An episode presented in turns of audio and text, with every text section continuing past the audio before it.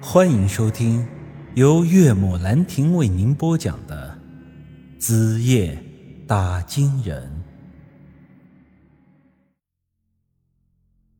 这时我心想啊，狗日的胡老头一定是有什么在瞒着我们，否则这么重要的事情，他之前不可能跟我们打着哑谜了。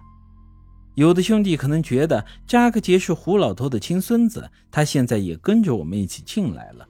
胡老头即便是不在乎我们三个人的生死，那总得为自己的亲孙子安全给考虑考虑吧？他怎么可能把这么重要的事情也瞒着我们呢？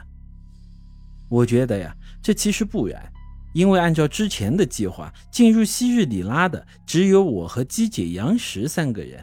扎克杰呢是跟他在外头做接应的，所以扎克杰原本并不在他的考虑之中。至于扎克杰后来犯傻，为了自己未来的媳妇儿，非要跟着我们进来，这完全就是在胡老头的意料之外了。我这时候回想了一下，我们打算动身的时候，胡老头确实是有些莫名其妙的着急。但是他为了某些东西，终究还是没有跟我们说实话。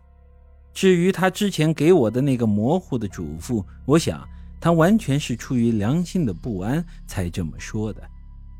如此看来，我们此行的危险程度又提升了一个档次。胡老头所说的害死我们的可能是我们自己，到底是什么意思？这三个偷猎者是因为贪心。因为利益冲突，所以才会自相残杀了。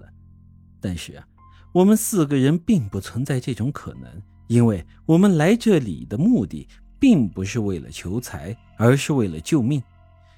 在这种最纯粹的为保命而行事的时候，其实“贪”这个字已经没有任何的意义了。我们几个人之中，杨石当初为了救自己的妹妹，甚至毫不犹豫地把自己给活埋了，想以自己的死换得杨玉多活几天。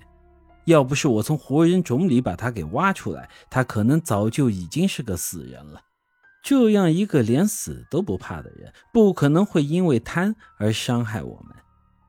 而姬姐呢？她平时虽说看着大大咧咧、不可一世的样子，但实际上她才是我们几人之中活得最通透的。她很小的时候便遭受了很多人一辈子也经历不了的磨难，他早已把生死看淡。虽说也一直在寻找破解诅咒的办法，但他所秉持的一直都是活一天算一天的态度。所以啊，他也不可能是因为贪而对我们产生威胁。那至于我呢？对自己，我当然是最清楚的。寻找神仙洞的行动本来就是由我组织的，我这是闲着蛋疼，豁出命再去帮他们，自然也不可能伤害他们。这四人之中，唯有扎格杰，我不是特别的了解。虽说经历了之前的一些事，也看出他一些特点。他是一个既老实又叛逆的年轻人。但是啊，人性都是很复杂的，而且是多变的，所以我觉得我们四个如果要出事情，极大可能最先出在扎克杰的身上。这时我是有些后悔了，这家伙之前看着着实不该让他跟着进来。我愣在了一边，思考胡老头那句话的含义的时候，扎克杰突然又惊叫了一声。死人没把我给吓着，他这一叫却是把我给吓得一哆嗦，这脚上没站稳，一屁股坐进了身后血红的花丛之中了。